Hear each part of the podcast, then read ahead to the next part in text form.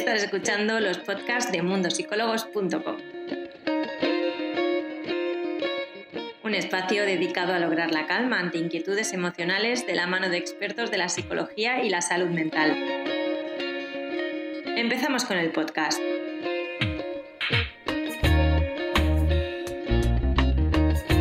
Bienvenidos a todos, yo soy Irene Muñoz, la Community Manager de Mundo Psicólogos España. Este es mi último directo y espero que lo disfrutéis igual que lo voy a hacer yo. Hoy vamos a hablar con la psicóloga Blanca Alcanda sobre el TDA en adultos. Buenas tardes, ¿cómo estás? Buenas tardes, ¿qué tal? Muy bien, ¿y tú? Pues muy bien, aquí una tarde soleada, aunque frío en Madrid, y encantada de estar con vosotros otra vez. Bueno, siempre es un placer contar contigo por los directos, Blanca. Sé que hay muchas personas que están encantadísimas contigo y creo que el tema de hoy lo merece. Sí. Eh, últimamente hemos notado aquí en redes sociales que hay mucho interés en el TDA, sobre todo porque hay muchas personas que parece que lo tienen y que nos están empezando a seguir. Entonces, creo que este directo es importante para solventar dudas que puedan tener al respecto. Creo que la pregunta que te voy a hacer ahora es un poco lo que se estaba comentando en comentarios, así que cuéntanos, ¿qué es el TDA? Bueno, trastorno de déficit de atención y hiperactividad es un nombre como, como muy representativo de lo que ocurre, ¿no? Es un, es un trastorno del neurodesarrollo, es decir, que tiene una base eh, bioquímica importante y neurológica y lo que ocurre es que eh, bueno, pues que provoca problemas de atención, de concentración, de memoria, a veces de percepción y bueno, pues que puede tener distintas implicaciones en temas de solución de problemas, a la hora de relacionarse, etcétera. Ya entraremos un poco más en profundidad. Y las razones pues eh, pueden ser o bien genéticas o bien cosas que ocurren durante durante el embarazo, por ejemplo, tener eclampsia, que es tensión alta, o cosas que ocurren en, el parto o incluso problemas metabólicos en las primeras etapas de vida. Entonces, bueno, pues, pues es un trastorno eh, que, tiene unas implicaciones importantes en la vida de las personas que lo padecen y que va más allá del niño inquieto o del niño que no se porta muy bien, sino que tiene unas implicaciones diferentes. A veces se ha banalizado un poco eh, este trastorno. Claro, parece como que durante años se ha escuchado mucho hablar sobre el típico niño hiperactivo que encontrábamos en el colegio, pero parece como que no se le ha dado la suficiente importancia a realmente lo que había detrás o lo que podía conllevar eh, tanto en la etapa infantil como en la adulta. ¿Por qué crees que ha pasado esto? ¿Por falta de información o porque realmente pues, es algo que socialmente no, no hemos querido abordar? Bueno, hay, hay muchos profesionales que incluso ahora se cuestionan eh, que exista el trastorno, ¿no? Como tal, porque no existe una prueba mm, física que digas, mira, tiene déficit de atención y hiperactividad. Entonces, de alguna forma, hubo, hubo, una época donde esto se ignoraba y eran niños muy malos y muy traviesos, que no prestan atención, que despistados, que rompen todo, que, que no dejan hablar, que mal educado. Pasamos al sobrediagnóstico, donde cualquier niño que era un poco inquieto ya en el colegio eh, le ponían la etiqueta. Entonces veías a niños en consulta que estaban tranquilitos con su madre y decía, no vengo porque tiene.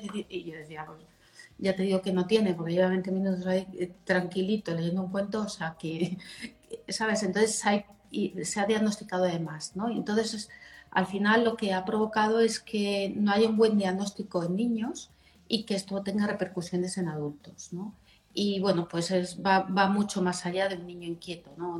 Niños inquietos pues están bien y nos gustan. Los niños que tienen además un problema de inatención, de impulsividad, eh, bueno, de concentración, pues les afecta a áreas de su vida y es un tema que hay que abordar con seriedad y, y tenerlo pues muy presente y muy en cuenta. ¿no?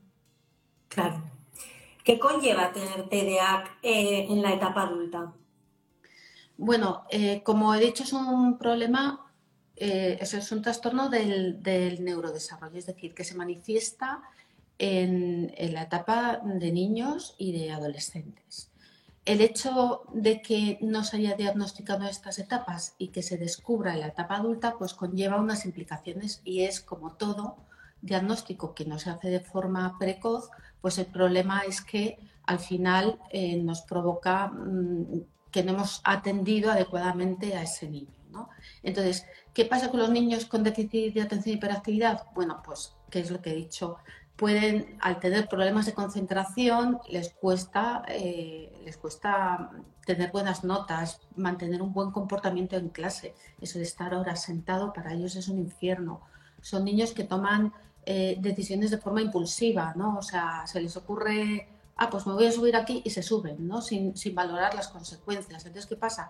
Que están sobrecastigados, o sea, se les castiga más. Eh, se han encontrado estudios donde se, se, demuestra que hay más maltrato en niños con, con déficit de atención y hiperactividad que en la población normal, porque lo interpretan con un mal comportamiento.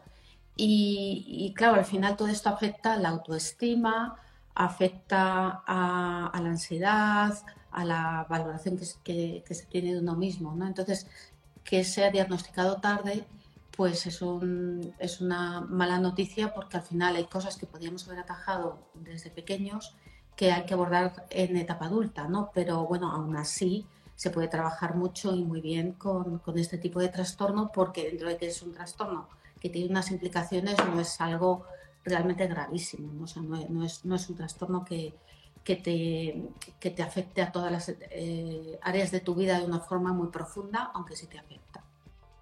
Claro.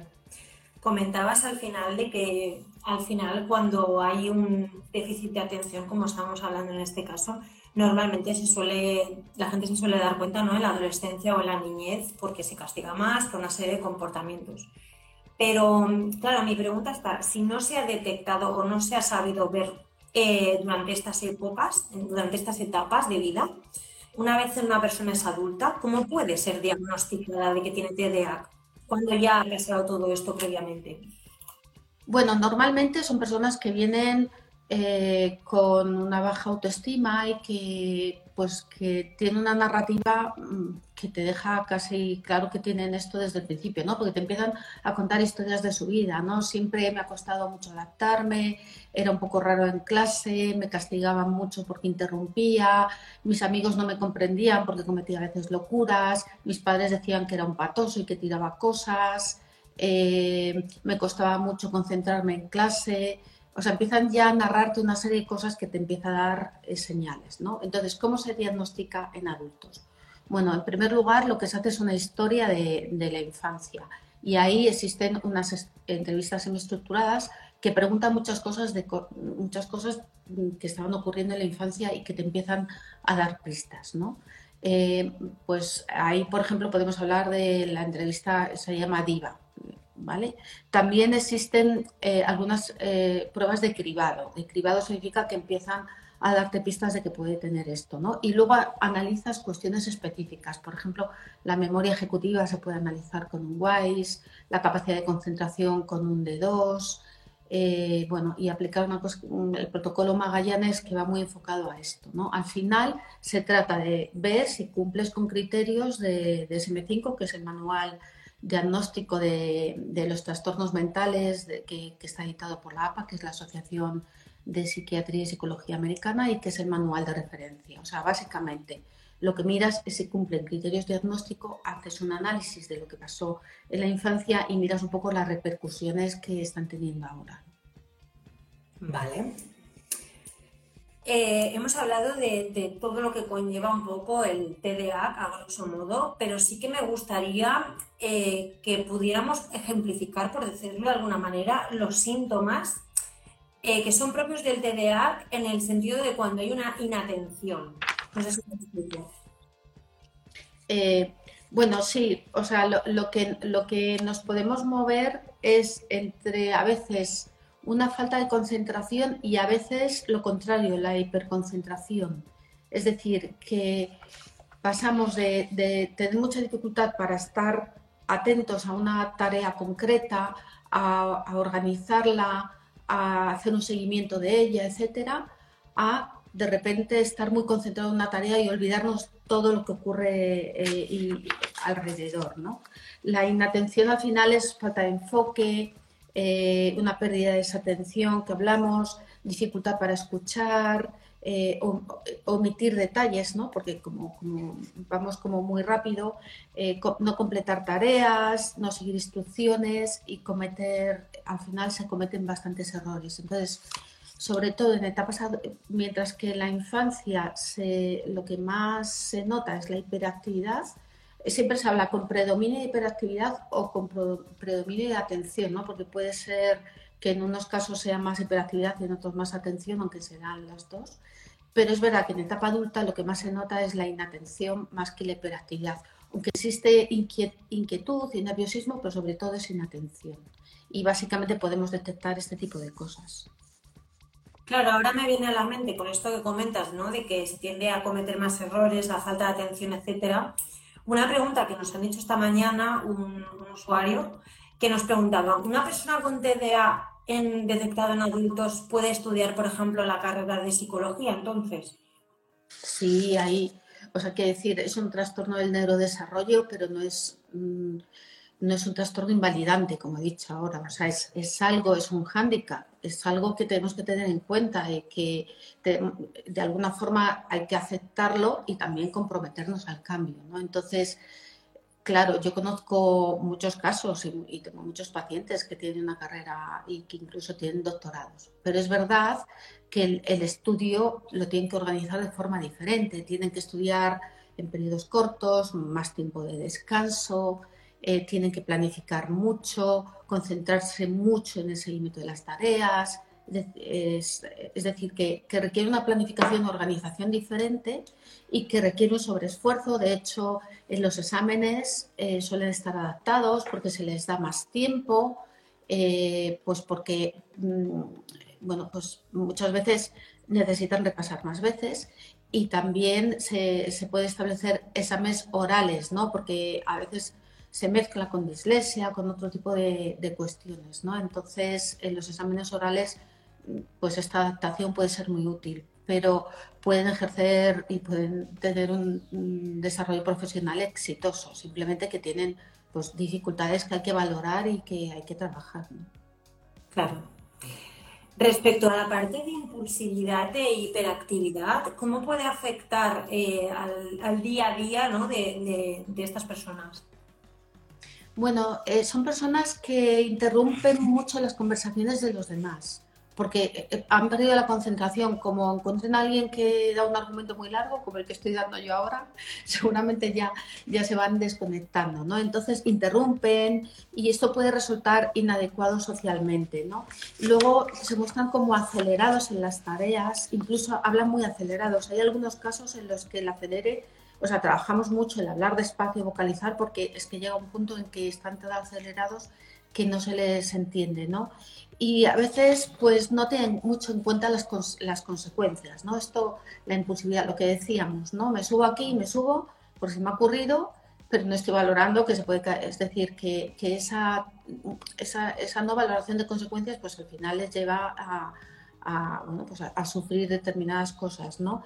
Y luego las decisiones le ocurre lo mismo que con la concentración. Pasan a veces de la impulsividad, se me ocurre una cosa y la hago, a la inseguridad. Es decir, han, como a lo largo de su vida han tomado decisiones de forma impulsiva, empiezan a dudar de su capacidad de toma de decisiones y empiezan la inseguridad, con lo cual a veces toman decisiones de forma impulsiva y otras veces dudan muchísimo.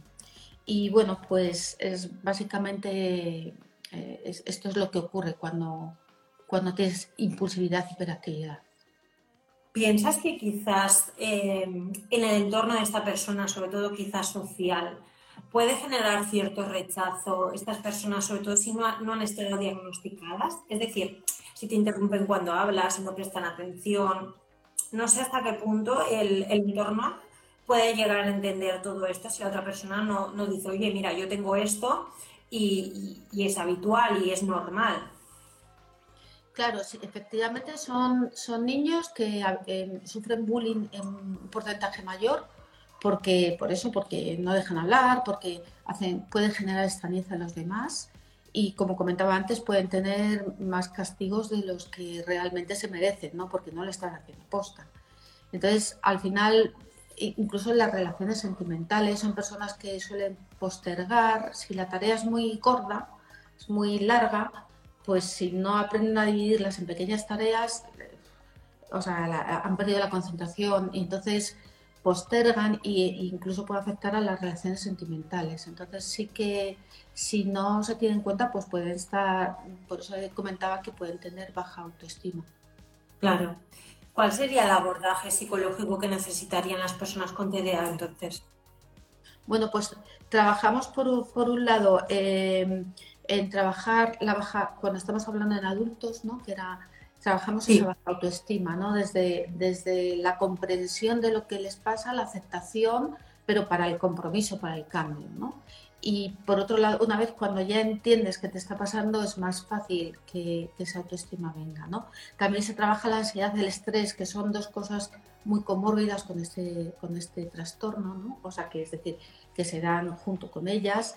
También eh, cómo controlar la impulsividad, es decir, no tomar decisiones de forma inmediata y demás y también toma de decisiones, porque como he comentado, a veces se sienten inseguros, ¿no? Entonces, aplicando técnicas de toma de decisiones puede ayudar a esto. También eh, técnicas para mantener la atención, como he comentado antes, de periodos pequeños de tiempo, pequeños mm, periodos de descanso, etcétera, y establecer rutinas, el sueño, la comida, el deporte les viene muy, muy bien. Y luego se tratan habilidades de organizar y priorizar, porque a veces no saben priorizar, eh, seguir los planes, no postergar, eh, terminar las actividades que empiezan y en los casos donde hablan de forma muy acelerada, trabajar el hablar despacio. Es una terapia normalmente combinada también con, con psicofármacos, que se suelen, o sea, el, tratamiento de elección es psicofármaco más, más terapia psicológica. Y los psicofármacos suelen estar vinculados a las anfetaminas y al metilfenidato, que es otro de los... Los fármacos eh, entiendo que es quizás para, para el nerviosismo o para en qué sentido iría. mejora notablemente la capacidad de, atención y concentración. Pero siempre serían necesarios en este caso. Sí, depende, o sea, como, como todos los trastornos, depende del grado de intensidad que tengas. Hay gente que tiene déficit de atención y hiperactividad que no toma medicación y que utiliza técnicas muy concretas y que funcionan muy bien. Y hay personas que su alteración es mayor y que los, los psicofármacos les ayudan bastante. ¿no? Y bueno, pues era lo que decía, que antes en muchos casos se sobrediagnosticaba en cuanto era un niño un poco activo, travieso, no sé qué, pues eh, nada, esto que tal, y le damos medicación y hay bastantes que vienen con rechazo a esa medicación porque al final las medicaciones tienen efectos secundarios. Entonces hay que valorar bien en qué casos hay que tomar medicación, en qué casos no, pero si realmente te ayuda, pues tampoco genera que te genere rechazo. Eh, estaba leyendo los comentarios, Blanca, y una persona nos preguntaba si quizás pues, técnicas de mindfulness o atención plena serían recomendables para las personas con TDA. Sí, o sea, todo lo que sea el, o sea, todo, por ejemplo, una de las cosas que hacemos para la atención es, la atención de los detalles, ¿no? Y el mindfulness, pues es este, centrarte en el aquí, en el ahora y los detalles. Pero es verdad que puede ocurrir que sea realmente difícil para ellos. O sea, todo lo que sea meditación y no sé qué requiere pues, mm, eh, pues estar en una postura mucho tiempo. Entonces, ahí pueden tener una cierta dificultad, pero si consiguen conectar les vendría muy bien. De hecho, trabajamos mucho en la atención de los detalles, porque es lo que decía antes, es que eh, los detalles como que veo la globalidad y salta otra cosa, ¿no? Entonces, se trabaja mucho ahí, sí. Está muy bien. ¿Piensas que quizás, eh, es decir, una persona diagnosticada de pequeña a una persona diagnosticada de mayor eh, es mucho más ventajoso cuando es de pequeño porque tiene una serie de ventajas de mayor que ya sabe controlar y gestionar? ¿O realmente podría no haber ninguna diferencia? Sí, sí que existe diferencia porque en, primer lugar hay una aceptación, una comprensión mayor de lo que te pasa, ¿no? Cuando, cuando te pasan cosas y al resto no, eh, te sientes diferente, te sientes como que no perteneces ¿no? Y, no, y no entiendes por qué te está pasando esto. Luego además el, exceso de castigo es al final la culpa, Eh, y luego las dificultades, si no tienes determinadas técnicas, las dificultades pues, para conseguir académicamente buenos resultados o tener una relación con tus iguales mm, buena, pues también es dificultosa, ¿no? Entonces todo lo que sea trabajar en, en niños, pues mejor que en adultos, pero en adultos también se puede trabajar. Pues Blanca, muchísimas gracias por habernos dado tantas claves hoy, sobre todo por haber dado tanta normalidad a este tema, que creo que al final es importante y que había muchas personas con muchas dudas acerca de ello.